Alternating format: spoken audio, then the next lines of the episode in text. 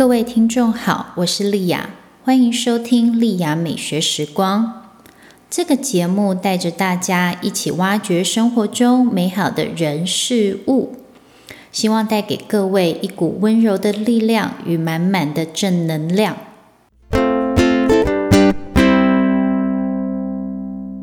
今天我想要分享一个小小的我的旅行的体验。大家都知道，我前阵子去京都，就是去日本。那我这一次去日本呢，总共去了两次。我在二零二二年的十一月呢去东京，二零二三年的二月我去京都，所以在短短三个月内，我去了日本两次。那我这一次想要分享的是我在京都的一个小餐馆的体验。我在京都七天的旅行当中呢，有一个晚上哦，我跟我的好朋友呢，就想在晚上逛街逛累，就想说，哎，我们应该时间到要吃晚餐。那因为我们不想要走去，就是很大的商、很大的餐厅，很多观光客餐厅，我们想要体验当地的生活，所以我们两个人呢，就走到很日本，你在追日剧看到那种很窄的小巷子。很窄哦，可能就只能两三个人擦身而过那种小小巷子、小窄巷，暗暗的，然后有路灯，然后门口呢会挂一个昏黄的、晕黄的挂灯，上面就会写店名这样子。我们两个在走的时候，刚好看到一家店，就一样，店面门口很小，大概只能容纳两个人这样子进出。那那家小店上面就写了寿司，然后我们两个刚好就想要吃寿司，于是我们两个就走进去了。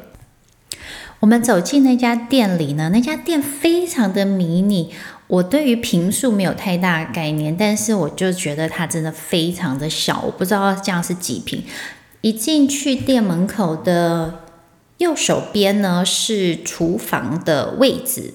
那左手边就是吧台，就是我们去吃日本料理可以看到的那个吧台的那个位置，那个大小就是整家店的大小，所以非常的迷你。那它吧台的位置呢，大概可以坐十二个人。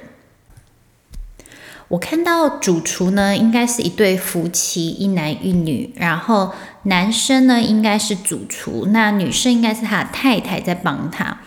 那顾客呢，大概坐了八分满。那我觉得外国人跟当地人是一半一半，因为它位于的地方刚好是闹区的小巷子，所以其实也蛮多多外国人经过那个地方。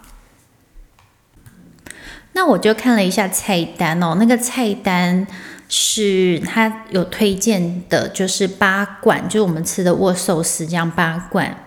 日币两千四百块，其实大概折合台币约五六百块，所以其实你算一下，即使是六百块除以八罐，那其实一罐也不过才七八十块台币，其实真的不高。但七八十块可以吃到什么呢？我们可以吃到，我们吃了海胆，还有鲑鱼卵，当然还有其他很不错的海鲜。那我就在想说，天哪，这样七十块可以吃到这么好吃的海胆，因为那个海胆真的很好吃。好吃的海胆呢，第一个它是没有味道的，吃起来不会很恶心。第二个呢，好吃的海胆吃起来是会有甜味的，然后它的口感会像奶油一样。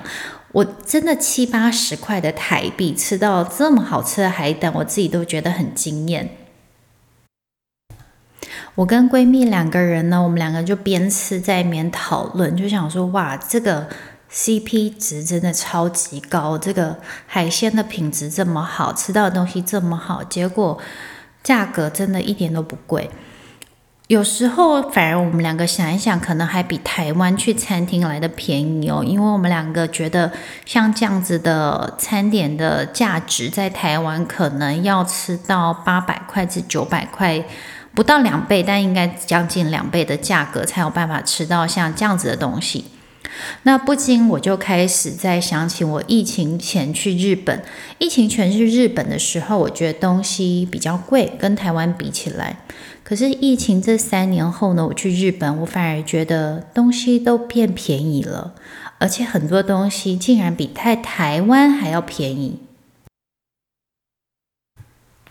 那除了餐点以外，另外一件事让我很讶异的是，我们两个，我跟闺蜜两个人，因为去逛街嘛，所以我们就大包小包的走进那家很小的餐厅。那个厨师看到我们两个就说：“哦，你们两个购物去了，因为我们两个提了大包小包。”然后我心想说：“嗯，这里是购物区，所以购物不是很正常的事情吗？”于是我就看了同样在那家餐厅的顾客，我就发现，哎，真的没有人提购物袋，哎，大家真的都是去吃饭。可是明明有当地的人，然后也有观光客，当地人没有买也是正常，因为他们每天都会经过嘛。那观光客也没有消费，这也蛮奇怪的。于是我就在想说，诶，我这几天在京都看到的情况，是不是大家都没有买东西？于是我就开始回想我这几天的情况，发现真的是如此。诶，我在东京都的那几天，然后跟我几个月前在东京，我发现大家购买力变得很低。那不只是观光客。我觉得当地人是更明显，我觉得观光客还好，可是当地的居民购买力，我真的觉得差很多，跟疫情前比起来差很多。还有，我发现吃东西也可以感觉到他们购买力降低。以前我我在日本的时候，我觉得他们点东西比较好卖，可是现在我去日本，我发现他们点的东西反而比较节制。而且，因为日本人本来点东西都会吃完，这从以前到现在都是这样子。可是我发现他们现在点的东西，感觉比较没有像以前这么华丽，比较务实一点。所以我就在想说，哇，这疫情这三年来改变了一个国家很多。疫情这三年，我相信日本人也是很辛苦的。那其实也不仅是日本呢，在疫情这三年，我觉得各个国家的人都很不容易。可是我再看看那一对厨师哦，我相信你看我说的，他们我去的时候，那家店有一半是观光客，一半是当地人。那我相信在疫情的时候，他可能少了一半以上的顾客。他要存活下来，那家店存活下来到现在，想必是非常不容易的。可是我进去，我对那一家店很有好感的原因，是因为。我一走进去，那个主厨他们对夫妻，他们非常的热情，然后很热情的款待我们。那也不只是我们在场的每一个顾客，他都跟他有说有笑。然后我跟闺蜜两个人，我们在餐厅里面想说拍照留念，主厨他会走过来想要帮我们拍照，还想要跟我们合影。我就觉得说哇，这个也太亲切了吧。所以我我体验到的是。我相信这对厨师夫妻在这三年一定是非常不容易的。可是从他们笑容当中，你其实是看不出来是不容易，因为我觉得他们的笑容是很开心，然后很满足，然后觉得有人走进来喜欢吃他的餐，然后跟他说：“哦，你的餐很好吃，我们在这里有度过美好的时光。”他们满脸就是很开心的笑容。所以我就在想哦，其实我们没有人是处在一个很容易的环境下，可能大部分的我们都是在一个不容易、不容易的环境，但是我们都很努力的去过我们的生活。那像那一对夫妻呢？他们非常的快乐，但是这疫情当中对餐饮的冲击有多大？这个我觉得也不用我说，其实大家都知道。